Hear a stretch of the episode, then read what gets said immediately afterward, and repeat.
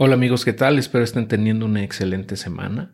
Eh, en esta ocasión les quiero compartir un poquito de información sobre cómo va la información de la cadena de Bitcoin y de Ethereum y también DeFi, cómo está posicionado en este momento, ah, dada la corrección que tuvimos la semana pasada. Como muchos de ustedes saben, hubo una caída importante en el precio de, pues, casi todos los activos ¿no? de cripto. Entonces quise hacer un update de cómo está la información de la cadena y cómo están eh, pues toda la información que podemos obtener, ¿no? Algunas métricas, ¿no? No todas. Les quiero dar un repaso general muy rápido. Nada más para que tengan un poquito más de perspectiva con respecto a qué está ocurriendo en, la cadena, principalmente en la de Bitcoin, pero también voy a mostrarles alguna información de, Ethereum y de DeFi en general. Eh, entonces, bueno, antes de comenzar, nada más te quiero pedir de favor que si esta información te resulta de utilidad, me regales un like si estás viendo esto en, YouTube eh, y pues te suscribas también, ya que de esa manera me va ayudar a, crecer el canal y a, llegar a más gente. Ok, muchísimas gracias de antemano. Y si te parece, comenzamos. Ah, como te decía, aquí justamente vemos la, bajada que tuvimos en pues prácticamente todos los activos, ¿no? Eh, algunos, algunos pocos fueron los que en vez de bajar subieron, eh, pero hemos visto una corrección bastante importante. Eh, en Bitcoin, por ejemplo, tuvimos una, una bajada fuerte que fue de, eh, estábamos eh, no hace muchos días, eh, arriba de 60 mil dólares, ¿no? hace poquito menos de un mes, y ha venido bajando desde entonces, tocó un piso por acá de 46 mil, llegó a estar por debajo de 45 mil por algunos momentos el pasado 4 de, de, diciembre. Entonces, bueno, pues sí hay mucha volatilidad. No obstante, bueno, a, nivel fundamental, yo creo que está bastante sólido. Y es lo que les quiero comentar, ¿no? les quiero compartir algunas métricas. vamos a ver, por ejemplo, aquí el número de, eh, de direcciones activas de Bitcoin, que, bueno, aquí estamos viendo de mayo a la fecha. después de la corrección de mayo, vimos cómo iba bajando, fue bajando durante mayo, junio, julio, la cantidad de, direcciones activas. Eh, pero después comenzó a recuperar esa métrica, ¿no?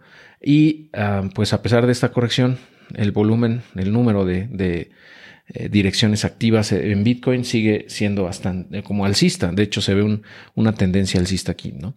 Falta ver cómo evoluciona en las próximas semanas, pero esta métrica se ve bien porque recordemos que mientras más se utilice la red, mientras más usuarios tenga, pues más valiosa se convierte, ¿no? Y, el precio tiende a seguir eso, esa tendencia también, ¿no?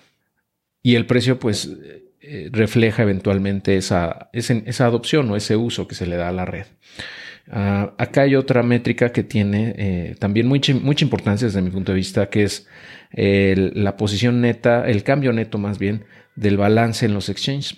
en Bitcoin en este caso, estamos viendo la historia de este año, desde enero para acá, podemos ver que eh, si recuerdan por ahí de abril, tocamos un máximo, el primero fue de 64 mil, 63 mil por ahí.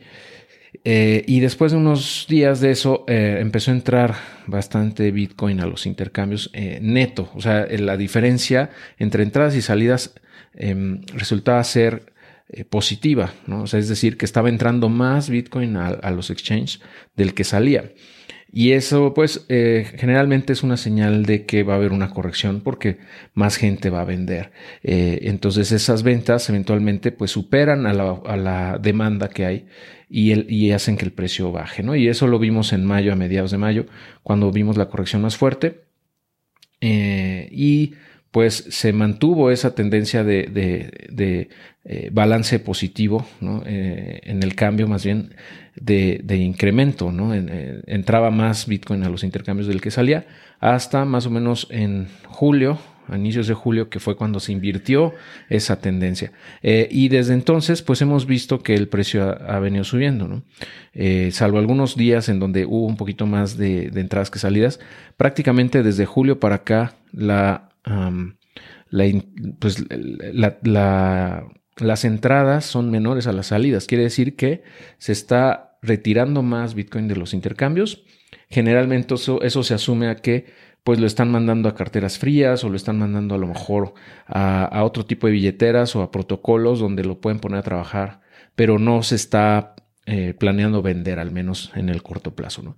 Em, eso es parte del sentimiento del mercado desde mi punto de vista, ya que si viniese una ola fuerte de, entrada de, Bitcoin otra vez a los intercambios, como vimos acá en, en, abril, a finales de abril, pues sí, yo creo que sí habría que eh, pues, probablemente veríamos una corrección aún mayor, ¿no? O sea, sí, sí sería preocupante desde mi punto de vista. Pero mientras este balance se mantenga eh, de esta forma, o sea, que sea más el Bitcoin que sale que el que entra en los intercambios, me parece que eh, no hay mucho que preocuparnos todavía en cuanto a, una caída más, más fuerte. Eh, recordemos que estas correcciones son normales dentro de este ecosistema. Pues más o menos una corrección de 37%, que pues tampoco es extraordinaria, ¿no? Es algo relativamente normal, entre comillas, que yo estoy seguro que, bueno, muchos de ustedes estuvieron muy espantados. Probablemente muchos de ustedes también fueron liquidados en algunos eh, trades, si estaban operando con, colateral, eh, o sea, que estaban, pidieron a lo mejor préstamos o estaban operando apalancados, pues sí, mucha gente fue liquidada, ¿no? Con esa caída. Y justamente eso es lo que te quiero mostrar acá en la información de, también de, cuál es el, apalancamiento estimado en los futuros de Bitcoin en todos los exchanges. Y vemos cómo del 4 de, diciembre, en el 4 de diciembre, del 3 al 4 hubo una caída bastante fuerte en el apalancamiento eh, por precisamente esa corrección. ¿no? Aquí eso qué quiere decir que mucha gente fue liquidada ¿no? con sus trades y perdió lana, obviamente. Eh, yo creo que eso del apalancamiento, como les decía, hay que hacerlo con precaución. Eh, yo lo hago, por ejemplo, en Quant Fury, pero máximo a 2x, o sea, 2 a 1 en cuanto a trades. O sea, meter Bitcoin como colateral para poder hacer trades. Y en AVE también pongo eh, capital en colateral, pero para sacar préstamos. Y también como les he mostrado con Leden, en donde he obtenido, sacado préstamos con Bitcoin como colateral para comprar más Bitcoin Em, y bueno, el, punto aquí es que no te eh, expongas demasiado, que puedas eh, enviar, que tengas capacidad de mandar más eh, capital para sobrecolaterizar tus, tus préstamos o tus trades o lo que estés haciendo para que no seas liquidado. Y bueno, aquí estamos viendo el, indicador SOPR, que es Spend Output um, Profit Ratio, que básicamente nos dice eh, si la gente está vendiendo en, pérdidas o en ganancias, ¿no? A través del tiempo, en promedio. Y lo que vemos es que cuando hay un correcciones fuertes, como la que tuvimos en mayo, pues ese indicador baja de 1, es decir, que en promedio están, vendiendo en pérdidas, ¿no? Ese pico de pérdidas lo, tuvimos por ahí del 25 de junio, cuando Bitcoin tocó los 31 mil, por ahí fue donde se hizo, eh, la, se realizó, vamos, la mayor cantidad de pérdidas en esta corrección. Y eh, bueno, hemos tenido varios puntos en donde nos marca esa, e, esa situación, ¿no? También acá en septiembre, un poco, y ahorita también la, estamos viendo en los las últimas semanas eh, y con mayor intensidad fue justamente el 4 de diciembre con un, indicador de, bueno, un índice de punto, 95, casi punto 96. Quiere decir que en promedio la gente estaba vendiendo en pérdidas. Esto en una, en una fase alcista como la que estamos viviendo ahorita, eh, normalmente indica puntos de entrada. Eh, para poder comprar más barato y, ya que se estima una, un rebote del, activo. Ahora, no siempre ocurre esto, sobre todo cuando se acaba el ciclo alcista, como podemos ver acá. Eh, en diciembre de 2017 estaba todo muy feliz, todo muy bien. El, el SOPR estaba por los cielos y vemos aquí justamente este pico de 1.4. Eh, fue aproximadamente el 7 de diciembre. Eh, es donde se realizó la mayor cantidad de ganancia. Eh, y después de eso empezó a entrar en pérdidas justo cuando terminó el ciclo, el, el ciclo alcista, se confirmó la caída de, o la, finalización de ese ciclo. Em, y, estuvo así entrando, o sea, subiendo y bajando ese, ese ratio muchos años, ¿no? O sea, básicamente todo 2018, 19 y en, en 19 se mantuvo un tiempo arriba, luego otra vez para, para, abajo. Pero bueno, en, en, la fase alcista, por ejemplo, en, si nos vamos un poquito atrás, desde 2017, de enero de 2017, vemos que eh, durante ese ciclo, vamos a hacer un zoom, hubo varios puntos de entrada en, en, esa fase alcista, ¿no? Ah, y eh, eso es lo que se, estima que está pasando ahora también durante este ciclo, que hay varias, varias partes o puntos de entrada. Ahora, en este ciclo ha habido más correcciones, ha habido más volatilidad, es más complejo el escenario. No, no quiere decir que se repita exactamente, pero pues probablemente sea parecido. ahora estamos viendo una gráfica que se llama uh, Hodl Waves, que es cómo se está comportando eh, el Bitcoin, eh, o sea, en manos de quién está, ¿no? Básicamente la antigüedad que tiene eh, Bitcoin en, las manos de esos holders, en las personas que lo, holdean, ¿no? Y pues vemos cómo ah, cuando entra mm, más gente es cuando se, hace un, crecimiento en el precio normalmente. Por ejemplo, en, a mediados de 2017 vimos cómo brincó la gráfica, sobre todo las ondas de, la gente que tenía, o sea, del Bitcoin que tenía menos de seis meses de, antigüedad en esas carteras, se disparó. Y eso que normalmente nos indica, pues, que entra más gente. Igual acá en 2021, en, en mayo, eh, perdón, en enero, vimos un pico fuerte de, de, nuevos participantes al mercado y eso elevó el precio básicamente de, de 18 a 30 mil, ¿no? 35 mil por ahí. Y ahorita lo que estamos viendo, ya si hacemos un, zoom a lo que está pasando este año, pues que eh, sigue creciendo la cantidad de gente que está entrando eh, en proporción a los que están holdeando. ¿no? Es, es leve, pero, pero es positivo, ¿no? Y si vemos un brinco en esto en las próximas semanas o meses, eh, normalmente va, o sea, es muy probable que tengamos precios más altos, ¿no? Si, si entran más participantes, obviamente. Eh, pero bueno, hasta ahorita se mantiene positivo, pero con un crecimiento bastante, eh, pues, digamos, mesurado, ¿no? Muy, muy leve ese crecimiento. Pero lo que podemos ver es que cuando, o sea, puede que se, se den brincos importantes y eso haga que el precio rebote muy fuerte, ¿no? ahora vamos a ver el MRBZ, Score. Em, este básicamente nos, nos, indica si el precio está muy caro, entre comillas, o muy barato, versus el valor realizado. Eh, ¿Qué quiere decir eso? O sea, calcula de alguna manera, eh, o sea, es, es, una forma de estimar si Bitcoin está sobrevalorado o, eh, infravalorado, dependiendo, eh, con base más bien comparándolo contra su precio justo.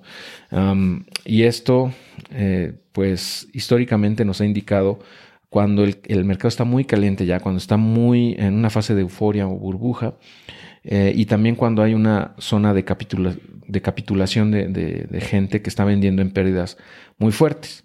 Entonces, por ejemplo, justamente al final del ciclo de, hace cuatro años, eh, vimos como el MRBZ score, podemos ver aquí que estaba por encima del, 7, o sea, del, número 7, incluso llegó a estar por ahí del 10, 11. Entonces, más de 7 indica que ya está sobrevalorado ¿no? Eh, el activo, eh, de acuerdo a esa métrica. Y, en menos de, de 0, indica que está muy infravalorado.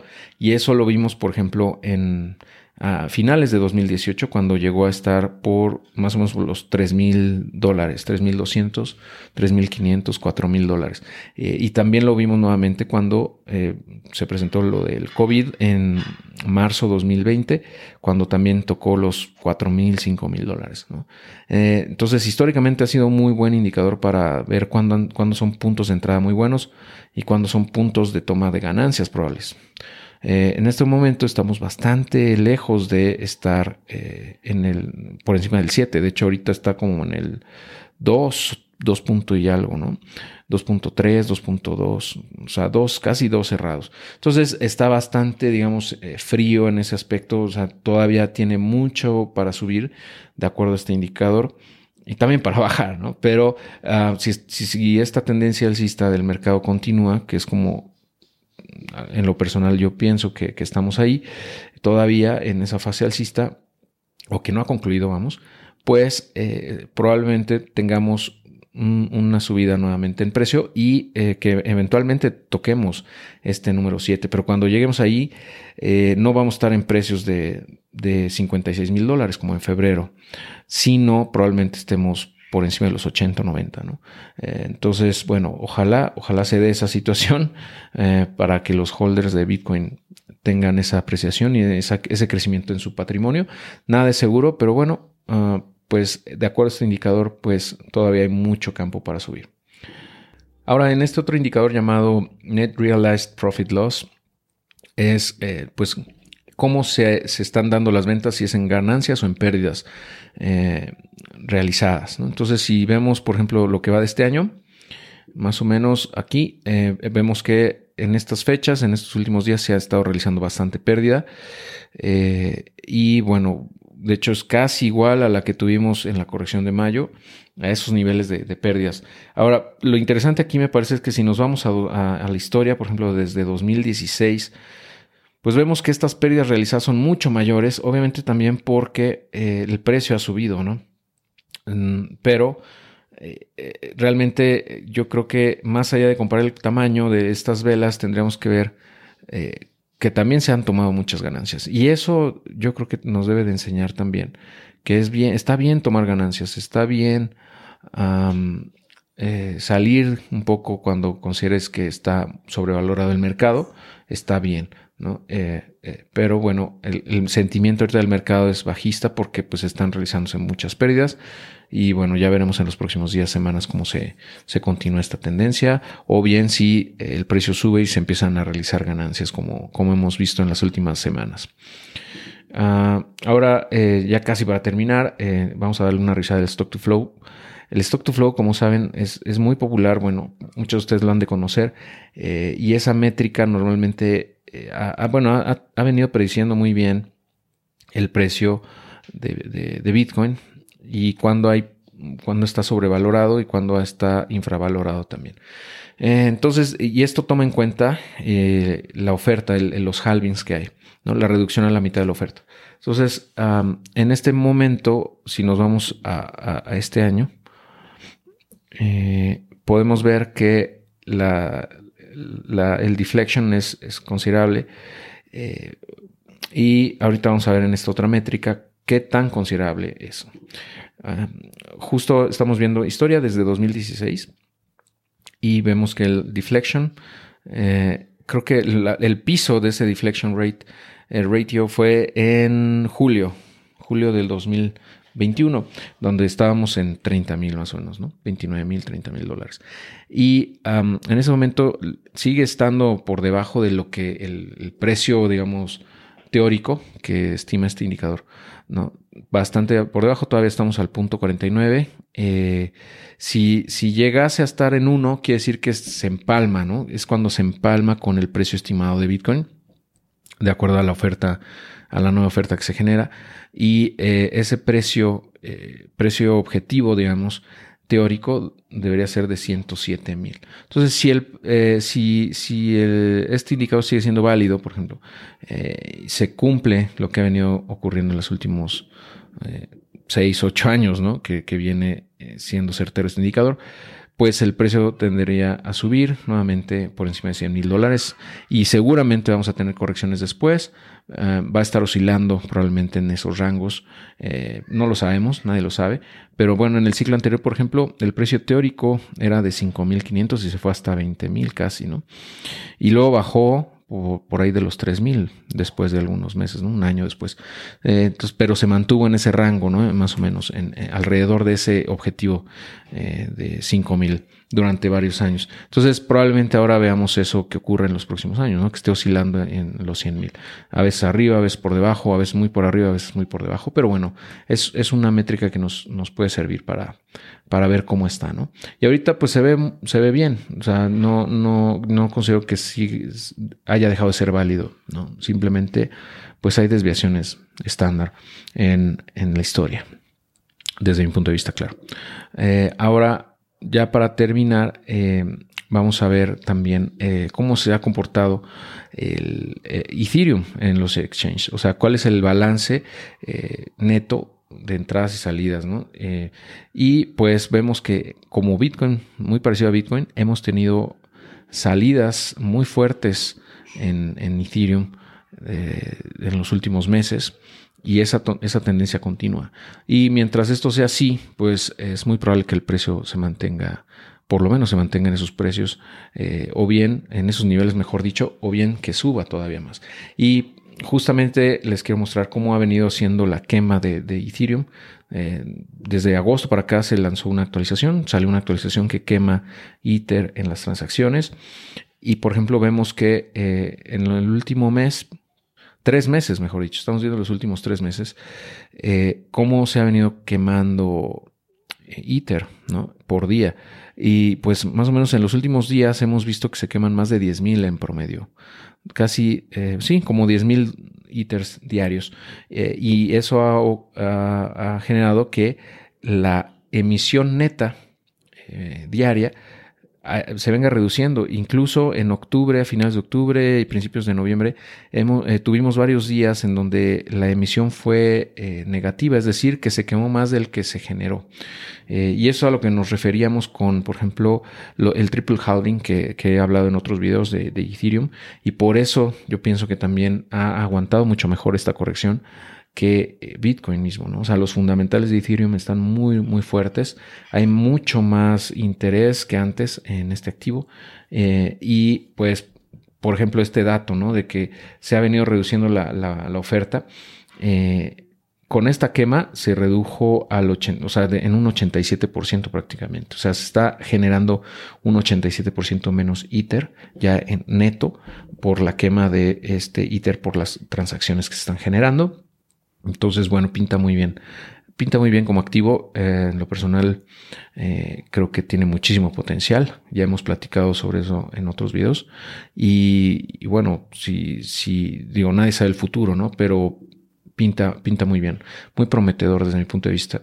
Y en eh, DeFi, por último, nada más para terminar aquí, vemos cómo ha estado el ecosistema DeFi eh, el volumen, el, más bien el valor bloqueado en, estos protocolos es de 250 billones, 250 eh, mil millones pues, eh, de dólares. Y nada, les quería hacer un zoom a lo que ha pasado en estos últimos días, nada más para que veamos que sí, aunque hubo esta corrección, eh, el, volumen, digamos, el, valor, más bien el, monto total que está bloqueado, no ha caído de manera importante.